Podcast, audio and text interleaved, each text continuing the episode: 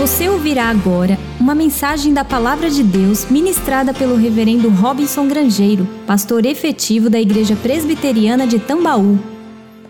Às vezes a gente se recorda de certas coisas da infância e da adolescência da gente, e recentemente eu me lembrei que no tempo em que a gente não tinha acesso à internet, nem a Google, nem a nada, a diversão de quem gostava de ler e quem gostava de se informar eram as chamadas enciclopédias. Eu vou falar o nome, se você rir e fizer assim, você já vai se entregar. Enciclopédia Barça, Enciclopédia Mirador. Tem gente fazendo assim mesmo. E era interessante porque você tinha o trabalho de abrir e ir procurando pelo assunto, e tudo que você poderia eventualmente saber sobre aquele assunto estava naquele verbete ali e pronto. E eu adorava nas enciclopédias uma coisa que eram as listas, as listas dos dez animais mais fortes, os dez animais mais velozes, os dez maiores países, os dez, é, dez aquela coisa da top ten, dez mais. E era engraçado porque quando chegava na hora dos dez maiores países, o meu coração se enchia de orgulho. Eu sou patriota, não sou nacionalista, sou patriota. E então, quando aparecia lá o Brasil entre os maiores, junto com a China, com os Estados Unidos, eu dizia assim: nós somos os maiores. Mas aí também tinha a lista dos menores, os menores animais. E também tinha os menores países. E me causava uma certa estranheza na minha infantilidade, quando aparecia que o menor país do mundo era o Vaticano com 0,4 quilômetros, ou seja, 400 metros quadrados. Estou correto assim? É isso mesmo? É, né? 0,4, né? Deve ser isso, né? E eu ficava meio confuso, porque eu dizia assim, mas espera aí, como é que é a história? De formação católica romana, eu pensava assim, espera aí, religião é religião, Estado é Estado. Como é que o Papa, ao mesmo tempo, era chefe de Estado? E obviamente que com o tempo a gente vai entendendo, sim, que é essa a realidade. E mais, que o fato de ser grande, o fato de ser mais veloz, o, o fato de ser o mais, necessariamente não significa que é o melhor, o que tem mais poder, o que tem mais influência. Nós estamos numa época, por exemplo, que um pequeno fragmento de ser vivo colocou o mundo todo de joelhos, do ponto de vista epidemiológico. Um vírus é um fragmento de vida que nem consegue se ver a não ser com o microscópio. Portanto, ser o top 10 de qualquer coisa não significa necessariamente ser o melhor e o maior. E aí eu entendia porque é que, por exemplo, lá no Vaticano você tinha um lugar que era muito pequeno, personificado numa única pessoa, que era o Papa, e que tinha tanta influência no mundo todo como tem hoje. Essa história me faz me ajuda como um gancho a falar do tema que nós vamos hoje, durante o dia todo, manhã e noite, dentro daquela quarta temporada da nossa série Quatro Olhares, que é a temporada dos ensinos do Mestre, nós vamos tratar. Porque hoje nós vamos entender o que Jesus ensina sobre o reino de Deus. E se tem uma coisa que é macro e ao mesmo tempo é micro, cuja influência não é necessariamente porque ele é grande, mas porque no reino de Deus está a manifestação do próprio Deus, que obviamente é infinito, mas trabalha no micro da nossa vida, no micro das situações, e portanto por isso é todo poderoso, é que eu me que aludi a essa história da minha infância. Hoje pela manhã nós vamos visitar algumas formas e algumas maneiras que Jesus usou para falar do reino dele. O reino dele, segundo Jesus, é como um grão de mostarda, pequenino. O reino dele é como uma semente que é semeada no campo e a resposta que as pessoas dão determina se elas estão dentro ou fora do reino. O reino pode se parecer com algo que não é reino, e aí ele conta uma história do joio e do trigo vegetais que se parecem demais quando você olha no campo. e que é difícil separar, principalmente porque nasce um no meio do outro, como se fosse de fato uma erva daninha, como de fato é, tem pouca utilidade. Eu estou falando de um capítulo inteiro do Evangelho de Mateus, que se encontra no capítulo 13, que é o texto que nós vamos usar hoje, porque nós vamos falar sobre as parábolas do reino.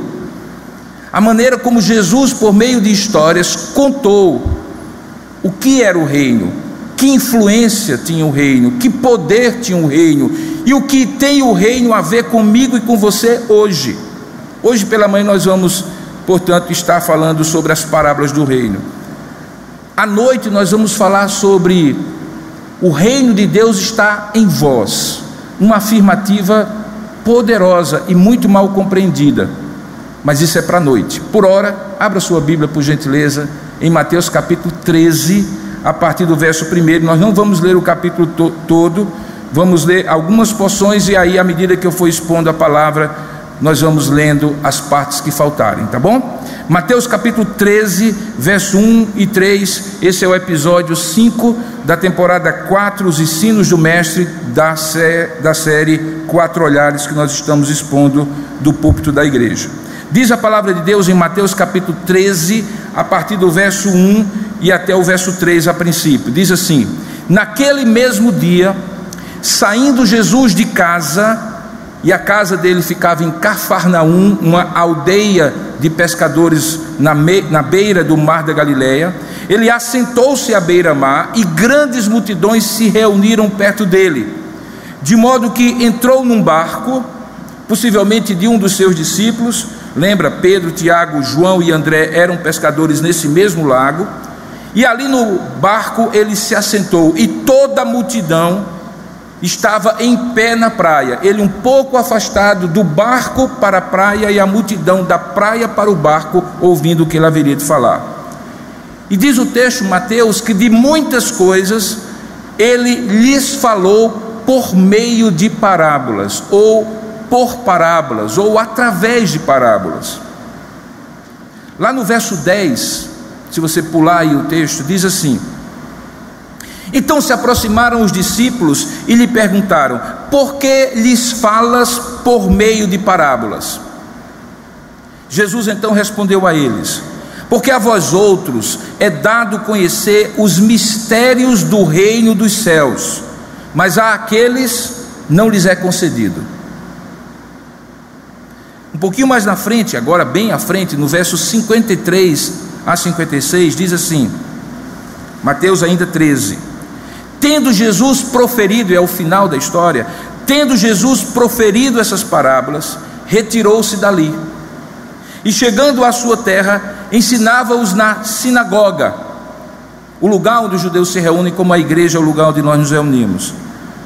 E ali na sinagoga, na sinagoga, de tal sorte, as pessoas que estavam lá se maravilhavam, porque ele estava ali ensinando, e diziam: De onde é que vem essa sabedoria e esses poderes miraculosos.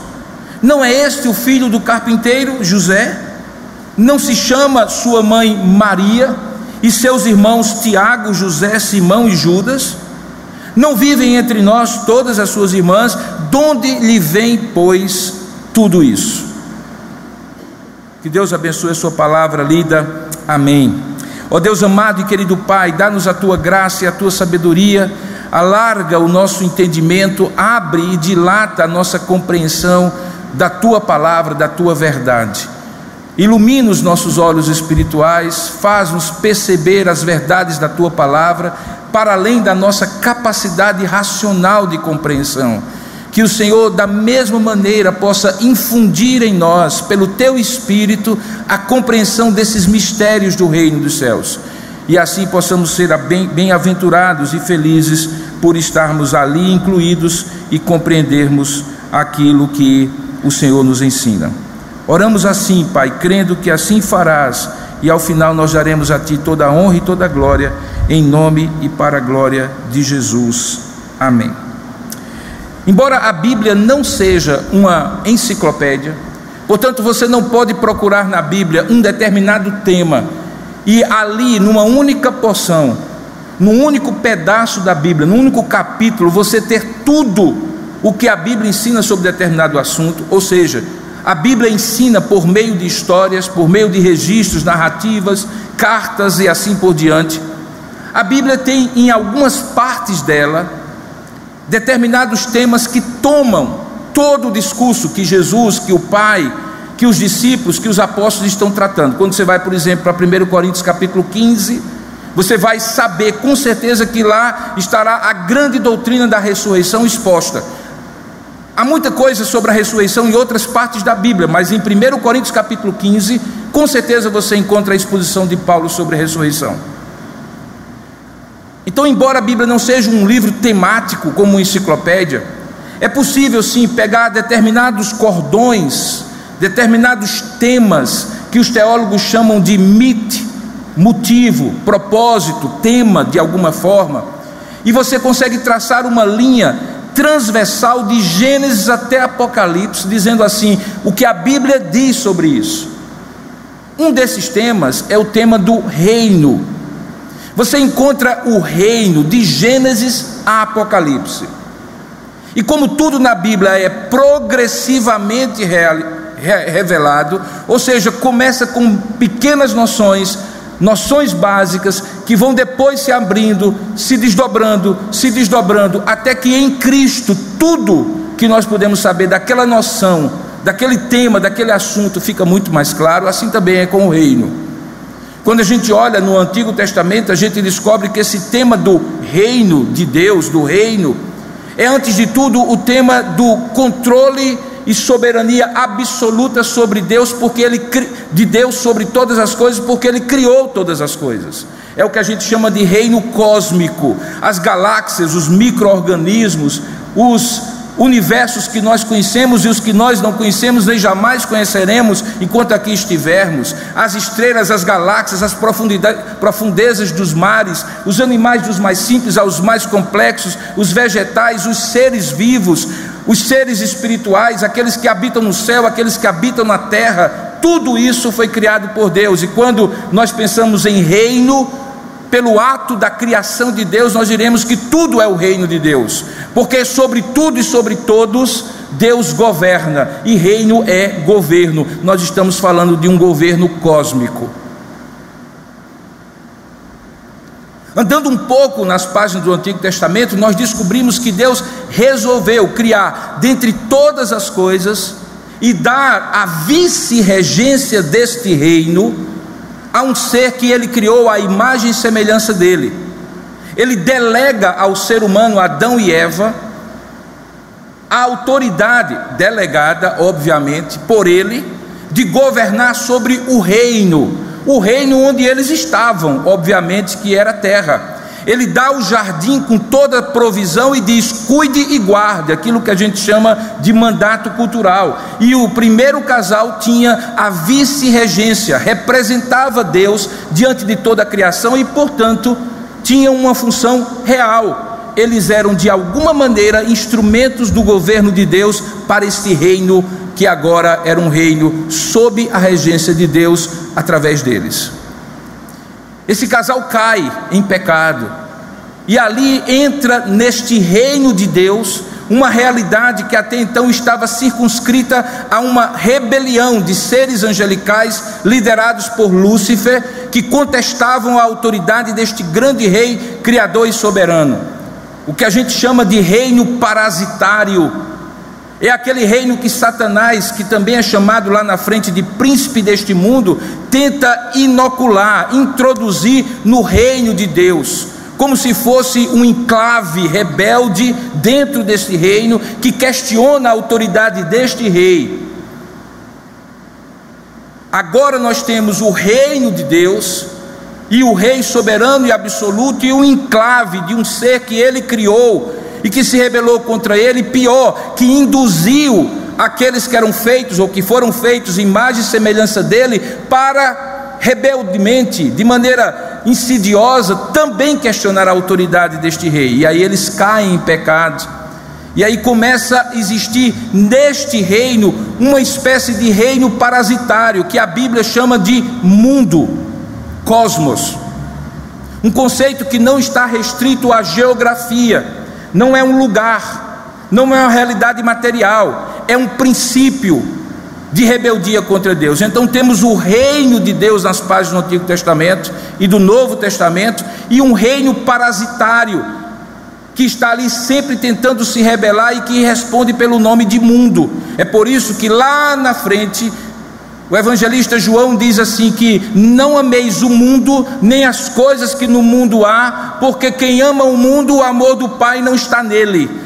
E ele não está falando de você ir à praia e aproveitar a praia, ele não está falando de você sentar à mesa com os amigos e aproveitar uma boa refeição, ele está falando de você ser envolvido por ideias, ideologias, atitudes, pensamentos, emoções e decisões e escolhas rebeldes contra Deus, porque aí você estará alinhado neste reino parasitário.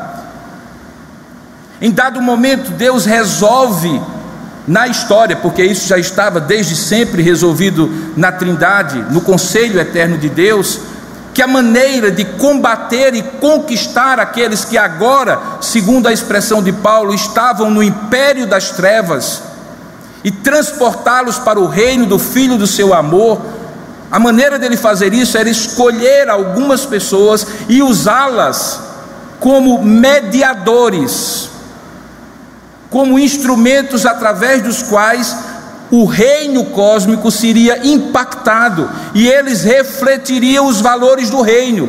E aí ele escolhe homens em suas gerações, ele escolhe Enoque, ele escolhe Noé, ele escolhe Abraão, ele escolhe Moisés, ele escolhe juízes na terra, ele escolhe o rei Davi, ele escolhe profetas, ele escolhe mediadores, até que chega naquele que é o grande mediador, o próprio Deus encarnado, Jesus Cristo. E aí nós estamos no Novo Testamento. Quando Jesus então fala do reino, ele está marcado na sua fala por toda essa história que eu contei em poucos minutos e que me daria condição de falar um dia inteiro para vocês sobre o reino de Deus e a revelação do reino de Deus ao longo das páginas do Antigo Testamento. Jesus então chega, nasce, já como aquele que haveria de ser o rei encarnado e revelado deste reino. E o seu antecessor, João Batista, diz isso claramente quando diz assim: arrependei-vos e crede, porque o reino de Deus está próximo.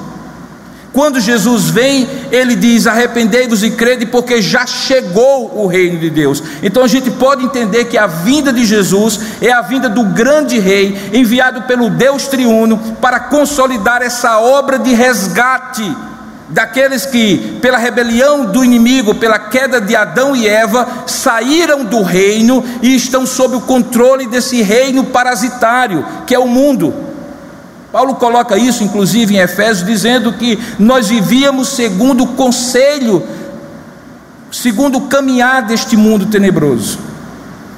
Então, tudo que nós escutamos da boca de Jesus sobre o reino de Deus, nós devemos olhar como um judeu que está falando para judeus que se recordam o que no Antigo Testamento se fala sobre o reino de Deus e que tinha na pessoa do Messias o grande rei que personificaria a volta de todas as coisas ao domínio deste rei soberano que é Deus o Pai, o Filho e o Espírito Santo. Mateus, em particular, tem essa ênfase. Por quê? Porque, como nós vimos nessa série de quatro olhares, Mateus é aquele dos quatro evangelistas, evangelistas que se preocupa de maneira mais forte, mais intensa e intencional a dizer aos seus leitores que Jesus é este rei, que Jesus é este Messias. Ele é judeu e fala a judeus. E ele toma o tema do reino de Deus e você vai encontrar em todas as 20, todos os 28 capítulos das páginas do Evangelho de Mateus manifestações do reino, e uma dessas manifestações, além dos milagres, sinais, curas e prodígios, na terceira temporada vocês recordam que eu falei que quando Jesus expulsava demônios, por exemplo, diz o Evangelho que ele expulsava demônios porque o reino de Deus havia chegado ali naquela condição. Uma dessas maneiras também é quando ele ensina. Os ensinos de Jesus em Mateus conduzem para a realidade do reino. E nós temos nos, em Mateus cinco grandes conjuntos de ensinos que nós chamamos de os cinco discursos de Mateus. O primeiro deles é o mais conhecido, o Sermão do Monte. John Stott diz que o Sermão do Monte é a constituição do reino de Deus. Depois nós temos no capítulo 10 de Mateus o segundo discurso, que é o discurso ou discurso ou sermão do discipulado, quando Jesus envia os homens como seus discípulos e seus arautos na terra. Nós temos agora no capítulo 13 o discurso das parábolas do reino. No capítulo 18 nós vamos ter o discurso dos relacionamentos do reino. E no capítulo 23, 24 e 25, o discurso das últimas coisas, quando o reino de Deus será consumado, o chamado discurso escatológico. Nós estamos, portanto, num dos cinco discursos em que Jesus ensina sobre o reino de Deus e o faz por meio de parábolas. Isso é interessante porque as parábolas é um recurso, ou são um recurso, que o Senhor Jesus é mestre nelas. Quando você fala, por exemplo, da literatura, que é, alguém é mestre nos contos, romances, aí você talvez lembre de Dostoiévski, você lembra de Machado de Assis, é, José, é, José Dancheta, não, é sermão. É, quando você pensa em poesia, você lembra do Shakespeare. Quando você pensa em alegorias, Esopo, Le Fontaine, quando você pensa em parábolas, a sua mente se volta para Jesus. Se você pegar agora e no Google você colocar parábolas, vai aparecer parábolas de Jesus. Jesus, portanto, é o mestre das parábolas. E as parábolas tinham um objetivo muito claro. Inclusive, nesse texto, ele explica esse objetivo. Eles, elas eram mensagens criptografadas. Essa, essa linguagem você entende, porque é uma linguagem da cultura digital. Você manda uma mensagem que só quem pode entender do outro lado é quem tem a chave para descriptografar. E no caso das parábolas, quem tinha a chave era aqueles que eram humildes e dependentes de Deus, que estando no reino entendiam as coisas pela perspectiva espiritual e não pela perspectiva literal, materialista, que eventualmente as parábolas usavam na sua linguagem. Jesus então está em Mateus 13 usando parábolas para que, através de uma mensagem criptografada, aquilo que ele chamou de mistérios do reino de Deus, fossem compreendidos por quem tinha que compreender e por quem de fato queria compreender, e ao mesmo tempo a verdade ficaria nua e crua diante dos olhos de todo mundo, mas a dureza do coração de alguns impediria que a chave pudesse ser usada para entender essa mensagem. As parábolas, portanto, não são um recurso como alguns pensam, para facilitar o entendimento. Se você entende as parábolas, é porque você tem um coração espiritual que discerne as coisas espiritualmente. E se você não entende, diz assim, como é que é? Como é que é essa história? Grão de mostarda, é joio, trigo, é porque provavelmente você ainda não se dispôs, ainda que Deus tente e várias vezes ao fazer isso, trazer a sua palavra, porque a fé vem pelo ouvir e ouvir a palavra de Deus, para que você possa entender. Se você volta agora os seus olhos diante dessa longa introdução, que é o início do meu sermão, para o texto, então você vai perceber que Jesus já pregava esses sermões e essas mensagens sobre o reino de Deus. Mas quando chega em Mateus capítulo 13, nós começamos a entender que o reino de Deus era, preste atenção, o reino de Deus era o centro o motivo, o mit, o tema preponderante da mensagem de Jesus. E como é que eu sei disso? É simples, é só observar as ocorrências do tema nos textos dos evangelhos.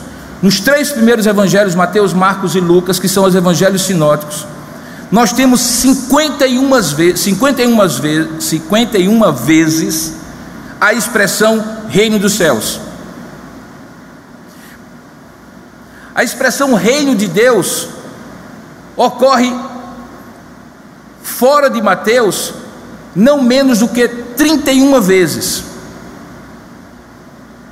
Jesus prega sobre o reino, falando, a mensagem do reino, conforme alguém já disse, se corretamente compreendida, nos faz compreender que a transformação e a salvação trazida por Deus não é simplesmente para bater um carimbo no nosso passaporte espiritual e irmos para o céu, mas é para vivermos aqui na terra segundo os valores e princípios desse reino, e isso é o que nós chamamos de fé, de caminhada cristã.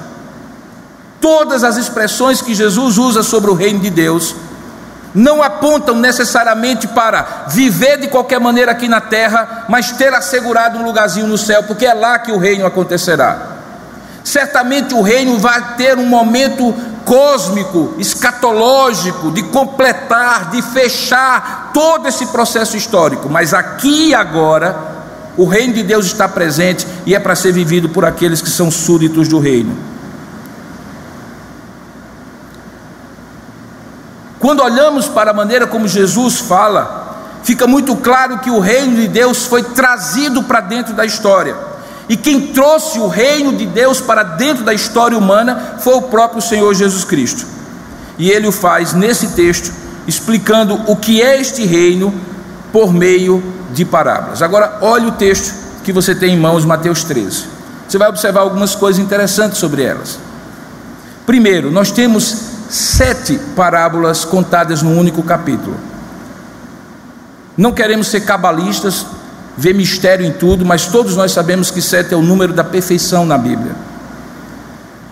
E a coisa mais interessante é que dessas sete parábolas, as quatro primeiras foram faladas para discípulos e para não discípulos, porque, como você viu no versículo primeiro, uma multidão se reúne diante de Jesus sentado no barco. Então havia cristãos e não cristãos, discípulos e não discípulos, judeus e talvez até gentios ali. Jesus profere as quatro primeiras das sete parábolas para que esse público misto. Mas as três últimas, Jesus separa para falar somente para os doze discípulos que haveriam de se tornar, na verdade já tinham se tornado apóstolos. Essas divisões, quatro e três, já são bastante simbólicas nas Escrituras. Mas há uma coisa mais notável quando você olha o texto, é que você começa a perceber que as seis parábolas últimas, a primeira é a grande parábola da, do semeador, nós vamos daqui a pouco para o texto, as seis últimas, elas fazem três pares de temas dentro da parábola.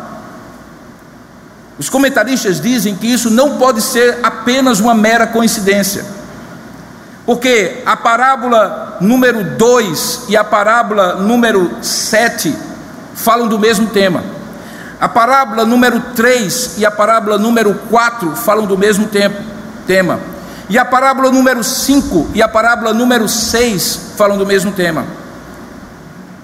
E esses temas ilustram a primeira parábola, aspectos da primeira parábola. Então é muito provável que Mateus, que tinha ouvido dezenas de parábolas de Jesus, naquele momento recordou e classificou e organizou aquelas parábolas com sentido lógico para nos dar uma mensagem geral, em que cada uma, como se fosse um lego, vem num encaixe perfeito para que ao final uma figura que está sendo construída possa ser visualizada. E que figura é essa? É o que nós vamos olhar agora. Veja, aí no texto. Em Mateus 13, do verso 1 a 23, vem a primeira parábola, é a chamada parábola do semeador.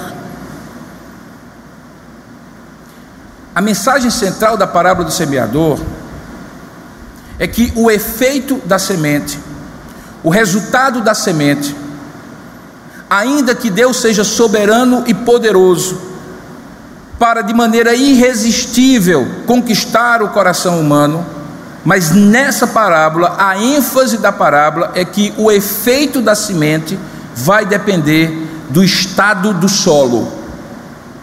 O solo determina a eficácia da semente. Não é estranho que nós, presbiterianos calvinistas, que enfatizamos a soberania de Deus, também creiamos na responsabilidade humana. Nesse texto em particular, a ênfase é sobre a responsabilidade humana. Há solos que parecem beira de estrada, e Jesus diz que ao cair ali a semente, aves dos céus vêm e roubam, e ele depois interpreta dizendo: Isso é o que acontece quando pessoas ouvem a palavra e o diabo rouba a palavra do coração delas. E há várias maneiras que isso acontece. As mais comuns ultimamente é enquanto há um discurso de que vale a pena crer em Deus, o diabo esfrega na sociedade brasileira inúmeros maus exemplos daqueles que creem em Deus e aponta para essas pessoas que estão sendo convencidas pelo Evangelho que esse reino de Deus não é verdadeiro e não é bom, porque se fosse, olha aí, Fulano de Tal, olha aí, Cicrano de Tal, olha o deputado da bancada evangélica tal, olha aquele pastor X.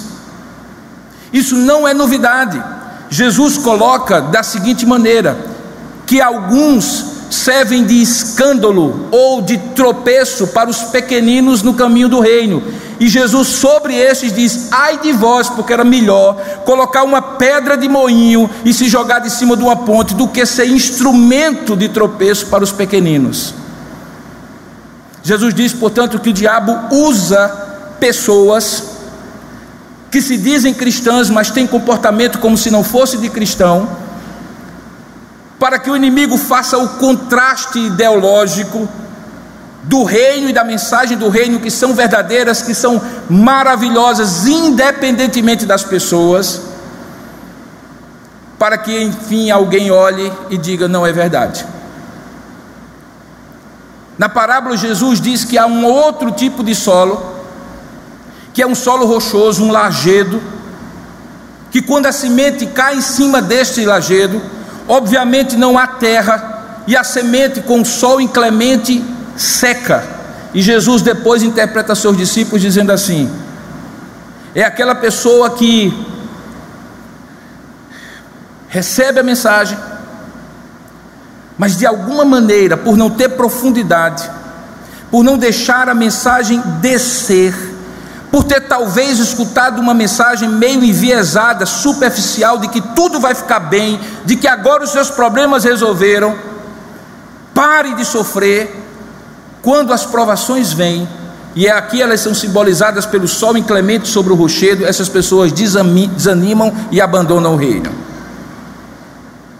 Aí Jesus diz que há um terceiro tipo de solo, e o terceiro tipo de solo é aquele que cai no meio de arbustos e espinhos. E ele diz que esses arbustos e espinhos sufocam aquela semente e não deixam ela crescer.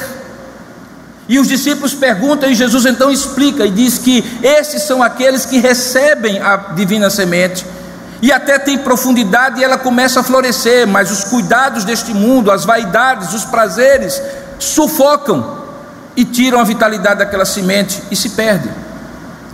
E aí Jesus diz que há uma semente, e a semente, obviamente, a essa altura você já entendeu, é a palavra de Deus, e o semeador é o próprio Deus, o próprio semeador é Jesus, ele mesmo diz isso aos seus discípulos no texto. Em dado momento a semente cai em boa terra, e porque a terra é boa, porque a terra é fértil, porque a terra está aberta, arada, porque a terra está disponível, está suscetível a florescer ali, planta, vida, frutos aquela divina semente dá frutos a 10, a 50, a 100. E ele diz: são esses os filhos do reino, em que a semente frutifica, independentemente dos espinhos, das, dos desejos, dos prazeres deste mundo, independente das provações, das pedras e lajedos da vida, e independente das articulações do inimigo para roubar essa semente, porque a terra é boa. Esta é a mensagem central. A partir dessa mensagem central, Jesus conta então mais seis parábolas que vão como módulos, plugins, que vão encaixando como módulos de Lego para que a mensagem geral do reino de Deus seja compreendida. A segunda mensagem, ou a segunda parábola, e a essa altura você deve estar pensando, ele vai pregar sobre as sete hoje? Não, eu só vou mencionar as sete. A segunda é a parábola do joio e do trigo. E o que é que a parábola do joio e do trigo contribui, agrega em termos de compreensão a essa mensagem primeira? É a ideia que o reino de Deus não pode ser avaliado se real ou não na vida de alguém pela aparência externa. Porque se você olha joio e trigo, ambos se parecem demais. E quando Jesus conta essa parábola e os discípulos entram em diálogo com ele, querendo entender, ele diz assim: Olha, o joio são os filhos que não são do reino de Deus, mas que estão no meio do reino de Deus, que são simbolizados aqui pelo trigo. E como é impossível, a não ser quando chega a hora da colheita, que o bastão de trigo dá o seu fruto e o joio é apenas palha, a não ser nessa ocasião, quando eles ainda estão crescendo, é imperceptível, parecem demais. E se você mandar a foice, você vai arrancar trigo junto com joio. E aí ele diz: haverá um dia em que o Senhor que conhece os corações enviará os seus anjos, e ele está falando da consumação do reino, quando toda essa construção histórica convergirá para aquele momento em que em Cristo todas as coisas serão subordinadas, e todo joelho, e toda língua, e todos se submeterão de um jeito ou de outro, alguns já aqui na terra, glorificando a Deus e gozando as bem-aventuranças do reino, ou outros, infelizmente, se submetendo porque não tem outra forma de fazer e não há escapatória. Tiveram oportunidade na terra, mas terão que um dia, de uma forma ou de outra, se submeter. Então Jesus está dizendo: olha, não olhem os filhos do reino, não avaliem os filhos do reino, nesse tempo presente e para esse tempo presente, e de acordo com as aparências que eventualmente eles tenham. E eu não estou falando de aparências físicas, eu estou falando da linguagem, da postura, de determinadas verdades que são ditas e que hoje, particularmente hoje, se tornaram literalmente universais. Você escuta determinadas expressões que até então faziam parte de um vocabulário meio que secreto de quem era de, de igreja, quem era de crente, e que hoje parece não ser mais, porque as pessoas internalizaram isso e parecem ser, mas não são. Mas o pior não é isso, o pior é que dentro da igreja isso pode estar acontecendo. Que eu tenha aqui nesse auditório pessoas que domingo após domingo estejam aqui, mas sejam um joio.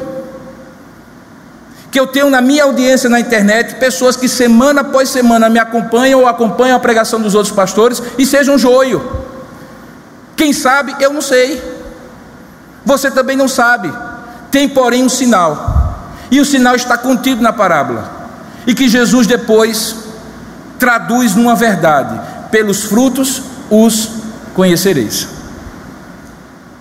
Então eu tenho indícios, quando eu vejo que a confissão religiosa da pessoa é aderente àquilo que ela faz. Ela diz, ela crê, ela fala e ela faz. Ela frutifica como trigo e não é estéril como joio. Ora, irmãos, eu não sei vocês, mas isso me impacta muito, porque eu escuto na história da igreja que até pregadores como eu, que pregavam a verdade porque nasceram na igreja, numa cultura cristã, foram levados para o seminário, enfim, pessoas que você diria assim, são de Deus, de repente, em algum momento, por palavra deles mesmos, descobriram que até então não eram, mas passaram a ser, pela obra regeneração do Espírito de Deus. Ora, se isso é possível num homem como Wesley, fundador do metodismo, pode ser possível em relação a outros. E obviamente isso não tem nada a ver com certeza de salvação, mas tem a ver sim com uma reflexão para aqueles que têm certeza de salvação, se de fato os frutos que estão dando decorrem de uma convicção e de uma obra divina nos seus corações, ou se a gente está brincando de ser religioso, como os fariseus e escribas do tempo de Jesus também brincavam. E diga passagem, brincavam na vera. E por que brincavam na vera? Porque todo mundo dizia: esses são. Eles não eram amadores, eles eram profissionais. Todo mundo dizia. Mas quando veio o verdadeiro evangelho que Jesus traz, a multidão olhou e disse assim: Fake ou verdade? Fake ou verdade? Não, esse aqui é verdade. Aqueles ali são fake. E você encontra em cima de cada final de discurso de Jesus essa expressão, essa que nós lemos, que as multidões se maravilhavam e diziam assim: de onde é que vem isso? Quem é este? A gente não vê esse menino aqui, a gente não viu esse menino crescendo aqui. A gente não viu os irmãos e as irmãs dele aqui, ele não é lá do carpinteiro, de Maria? De onde é que vem essa sabedoria? No Sermão da Montanha, lembra? Lá no finalzinho diz: E as multidões se maravilhavam da sua doutrina, porque ele as ensinava como quem tem autoridade. Era o rei, o rei falando do reino. Eu estou falando sobre o reino. Ele era o rei. E quando o rei fala, a autoridade é sentida, percebida, demonstrada. Isso ficava claro em Jesus.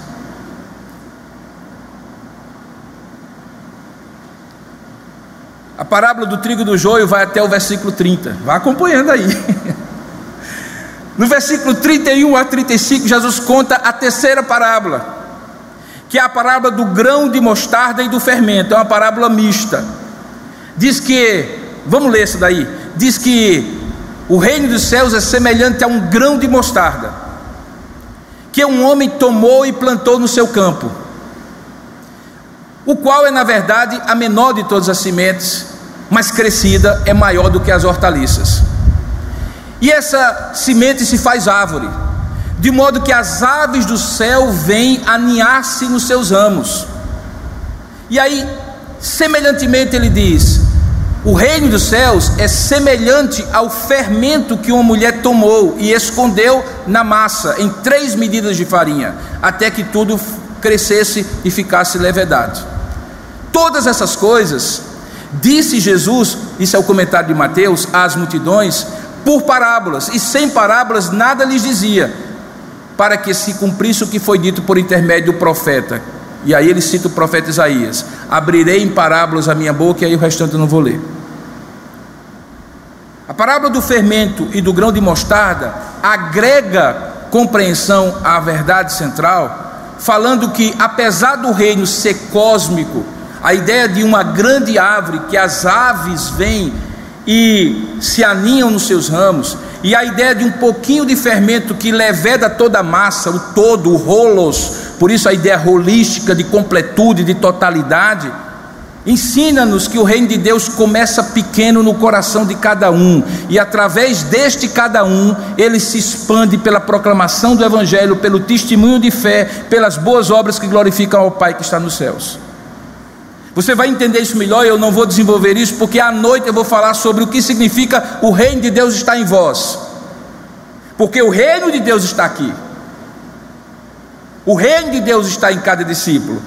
Ele só não fica preso em cada discípulo. Ele não pode ficar circunscrito em cada discípulo ou a cada discípulo. Como um fermento que se você colocar um pouquinho leveda toda a massa, e como um pequeno grão de mostarda que é capaz de crescer e se tornar enorme, e aves dos céus virem para se aninhar nos seus ramos, assim é o reino de Deus.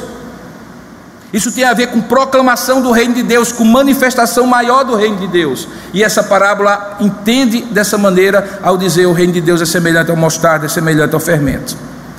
Agora, ele vai contar duas parábolas com o mesmo significado. No verso 44, a parábola do tesouro escondido. E no verso 45 e 46, a parábola da pérola. A parábola do tesouro escondido diz assim: o reino é pequenininha, por isso que alguns até dizem que ela é mais uma símile, uma metáfora do que uma parábola. Eu acredito que ela é uma parábola pelo contexto do capítulo todo. Ele diz assim: O reino dos céus é semelhante a um tesouro oculto no campo.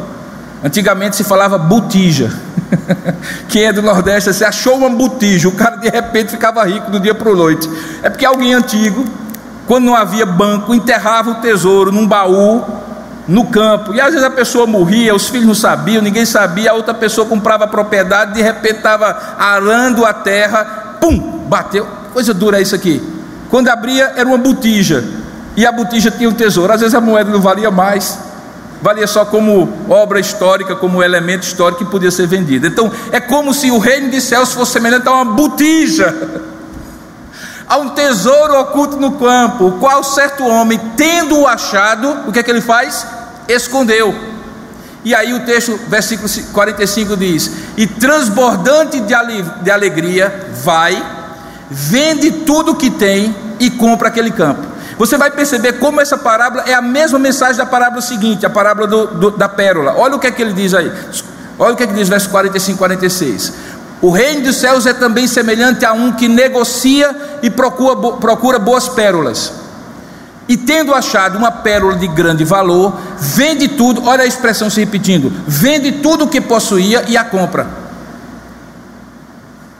Qual é a mensagem dessas duas parábolas? É que o valor do reino é inestimável e elevado, infinitamente maior do que qualquer coisa que você possa se apegar nessa terra. Vale a pena vender tudo para comprar o terreno, vale a pena vender todo o seu estoque de pérolas para aquela grande pérola que você de repente está diante dela.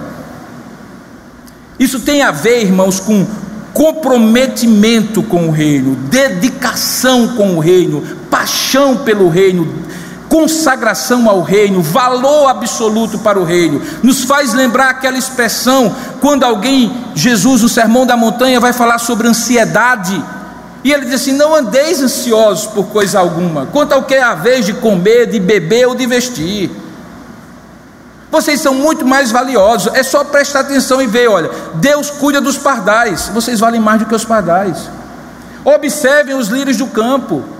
Eles não tecem nem fiam, contudo eles se vestiram de uma beleza maior do que Salomão em toda a sua glória, e vocês não valem mais do que os lírios do campo? E aí ele conclui aquilo dizendo: Buscai, pois, em primeiro lugar, o reino de Deus e a sua retidão, a sua justiça. Que retidão é essa? Retidão consigo mesmo, com Deus e com os outros. A justiça própria da integridade de quem se compromete com os valores do reino. E aí todas as demais coisas vos serão acrescentadas.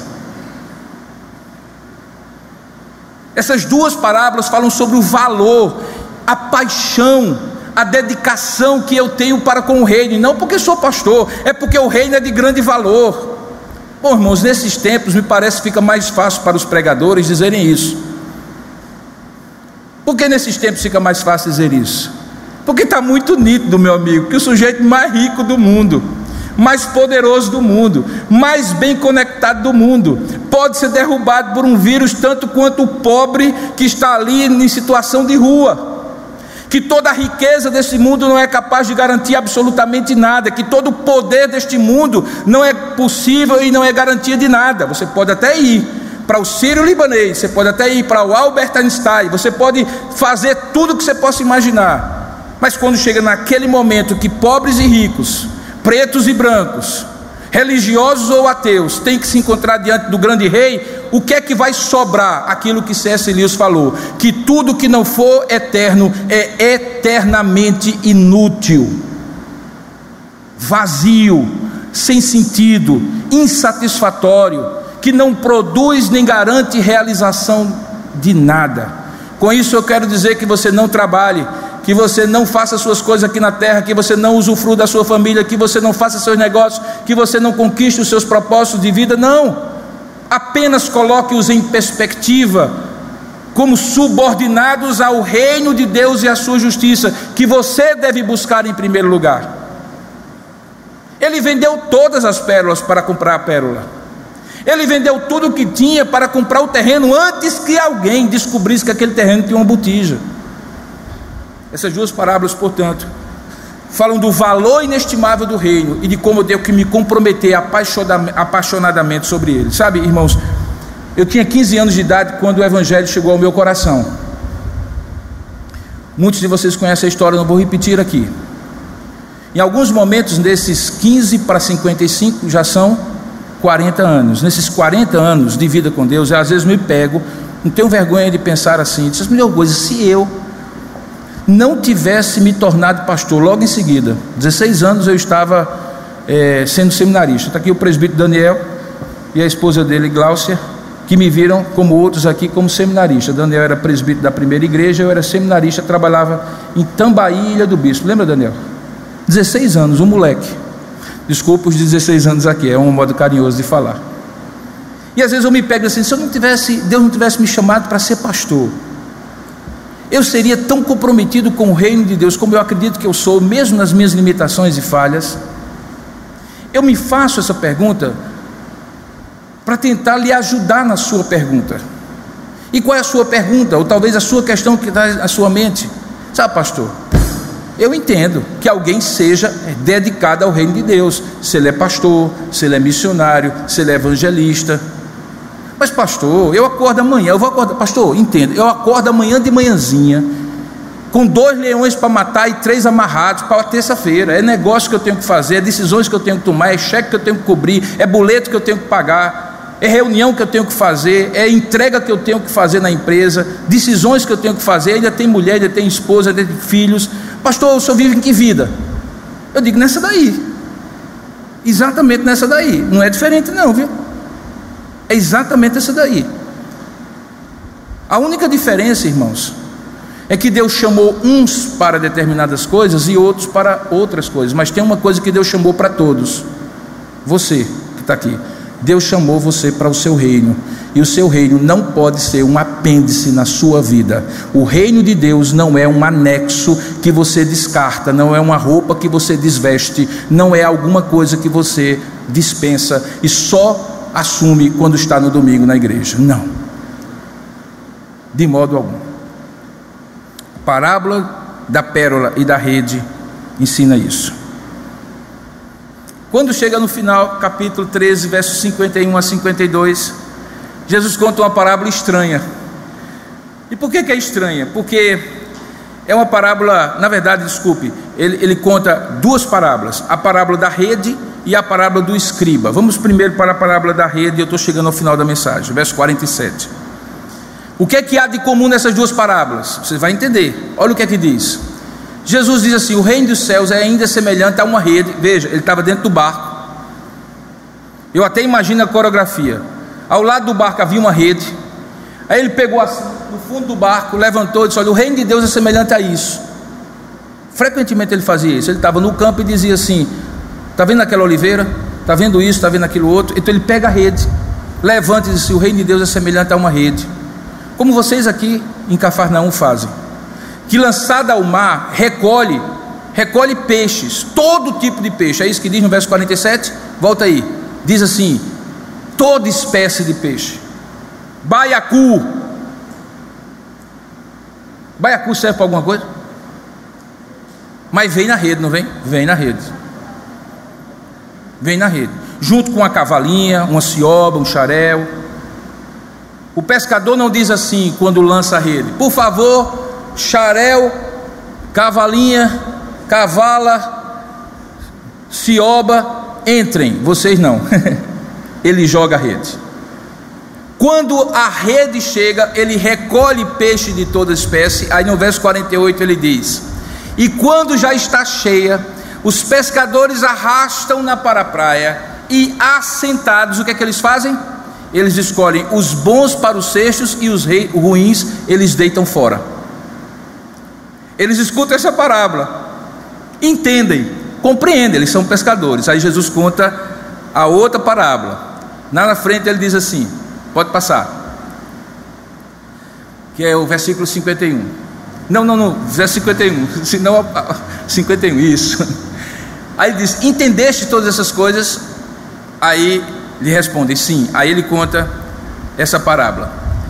Diz: Por isso, todo escriba, versa, escriba é aquele que se dedicava a estudar a palavra de Deus. E eles entendiam isso porque eles eram judeus e frequentavam no sábado a, a, a sinagoga.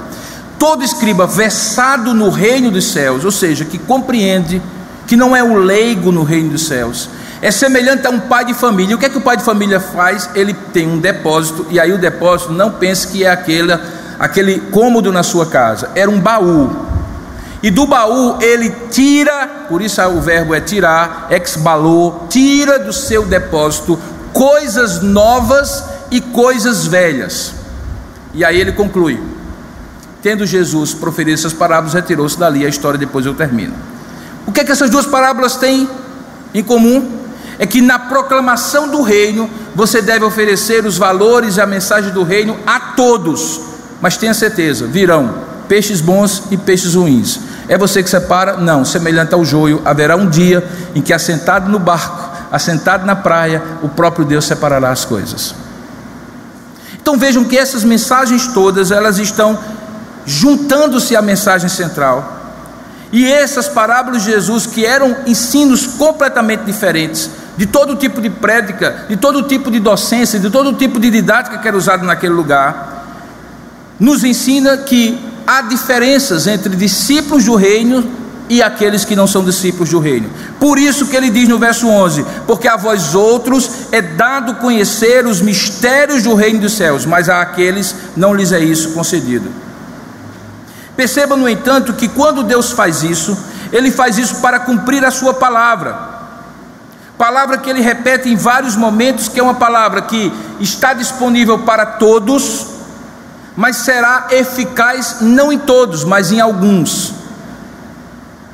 Coisa que algumas pessoas não compreendem e que por isso apontam para Deus e dizem assim de Deus: é injusto, quando na verdade elas deveriam apontar para o único polo dessa relação sobre o qual eles teriam algum controle, que é sobre o seu próprio coração. Eu sempre fico muito curioso por que, que as pessoas querem entender por que, que Deus faz de uma forma e não de outra, e não param para pensar por que, que elas, sobre quem elas têm a autoridade de decidir, acreditar ou não, confiar ou não, ouvir ou não, elas se colocam como intocáveis. Na minha perspectiva, é porque é mais fácil acusar Deus de que não escolheu A, B ou C e, portanto, é injusto, do que dizer, mas é porque eu ouvi várias vezes e eu decidi não crer. Porque há um momento, irmãos, em que essa relação se encaixa de maneira perfeita e misteriosa, são os mistérios do reino dos céus. No início dessa mensagem, irmãos, eu falei sobre o menor país do mundo, vocês se recordam? E a partir da ideia, logo no início do cristianismo, de que a igreja, porque tinha as chaves dos céus, abria e fechava o reino dos céus, que historicamente nesses dois mil anos havia a impressão de que reino era sinônimo de igreja. Santo Agostinho escreveu um livro, A Cidade de Deus, em que ele apresenta as forças espirituais como duas cidades em oposição. E ele diz que a cidade de Deus é a igreja, e a cidade que não é de Deus, a cidade dos ímpios, são aqueles que não estão na igreja. De lá para cá, foi essa antítese que se estabeleceu. Tanto é que hoje faz parte de um marketing religioso associar a ideia da igreja com o reino. Existe uma grande denominação pentecostal ou neopentecostal no, no Brasil hoje que associa a ideia de que ela é o reino, no próprio nome, e portanto nela estaria o reino, somente nela estaria o reino. Na verdade, os neopentecostais, de um modo geral, eles estão ficando craques em megalomania. Se uma é universal, a outra é internacional. Daqui a pouco vai aparecer uma cósmica. Se o sujeito é bispo, amanhã ele aposta, daqui a pouco ele vai ser querubim. É uma megalomania religiosa tremenda, quando na verdade o Evangelho é oposto a isso, diametralmente oposto a isso. Ele é o grão de mostarda, ele é a simplicidade. Ele começa com pequenas sementes e depois é que ela cresce para ser grandes árvores. Pois bem, nesses dois mil anos de história, se pensou muito que a igreja seria o único, único, a única expressão do reino de Deus. Mas eis aqui o truque. O truque perigoso, a armadilha perigosa, é que de fato a igreja é a agência do reino. Porque pela proclamação do evangelho as pessoas conhecem acerca do rei. Mas o que a igreja é, é a igreja com I maiúsculo, o povo da aliança, o povo de Deus, a igreja de Deus não necessariamente a igreja presbiteriana de Tambaú, porque existe reino fora da igreja presbiteriana de Tambaú, existe reino fora da igreja presbiteriana do Brasil, existe reino fora do protestantismo, existe reino. Claro que todas as expressões de reino, dentro ou fora, terão que vir por intermédio de Cristo, que é o Rei. Então, se alguém é do reino, Cristo será o Senhor. Se uma instituição prega o reino, Cristo será o centro.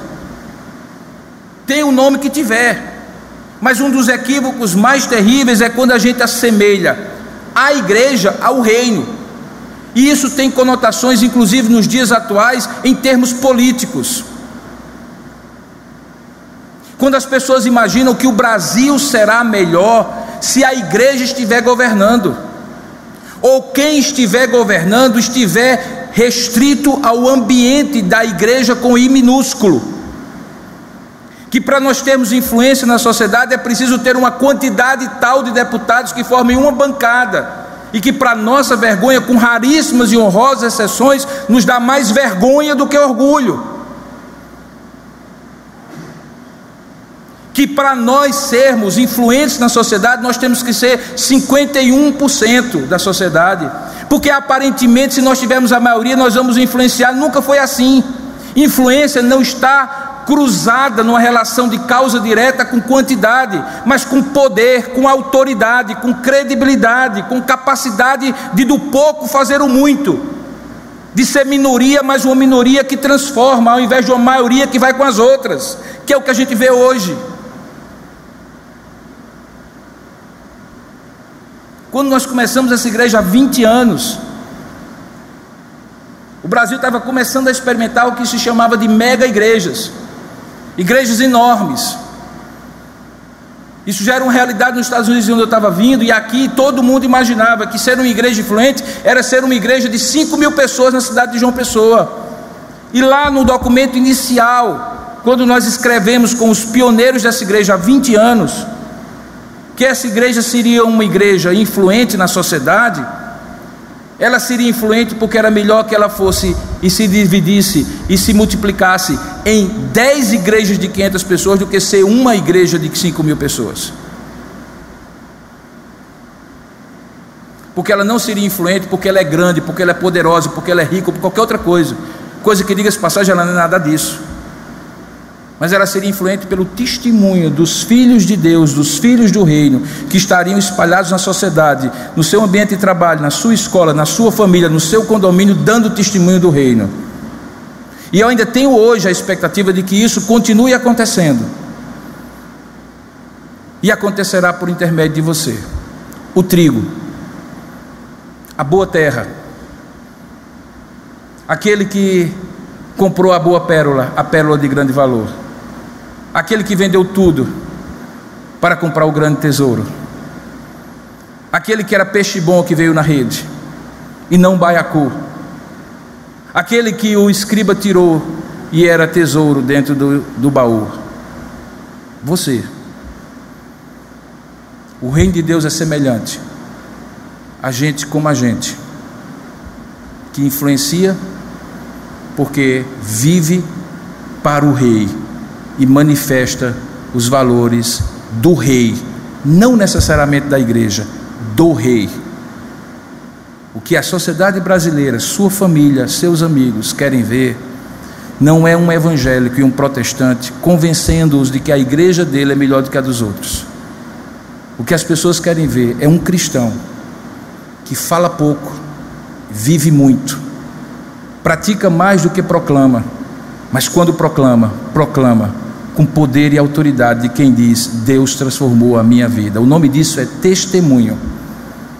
O reino de Deus se expande por meio de pessoas que testemunham do Rei.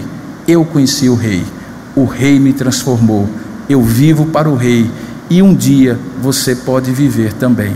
Esse é o testemunho. Que Deus nos ajude a continuar nessa reflexão hoje à noite quando nós formos falar sobre o significado da expressão o reino de Deus está em vós. O que é que isso significa em, em, em, termos de transformação? Eu não vou adiantar o sermão, mas eu vou dizer qual é a minha grande inquietação quando esse sermão veio ao meu coração.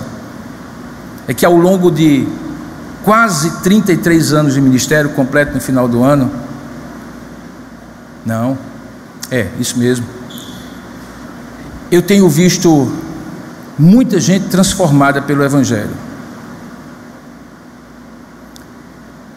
Mas eu tenho visto mais gente acostumada com a religião do que transformada pelo Evangelho.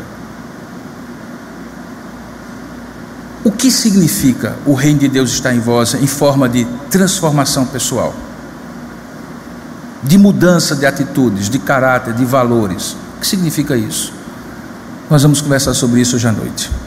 Curva sua cabeça por um instante, feche seus olhos. Vamos falar com Deus agora. É a resposta dos súditos do reino ao rei que falou. Ó Deus amado e querido Pai, nós nos submetemos nesta manhã a Ti e rogamos pela Tua graça e misericórdia que o Senhor nos permita compreender esses mistérios do reino de Deus, conforme Tu mesmo ensinaste, mas não com a racionalidade humana, mas com o discernimento espiritual, e não em forma teórica, mas trazendo para si, aplicando para o seu próprio coração as verdades que o Senhor nos ensinou. Ajuda a começar de mim, a sermos súditos verdadeiros deste reino de Deus. Se conosco, Pai, nos abençoa. Em nome de Jesus. Amém. Você encontrará mensagens como esta, além de outros conteúdos e informações, nos canais oficiais da Igreja Presbiteriana de Tambaú, no Facebook, Instagram e YouTube. Deus abençoe sua vida.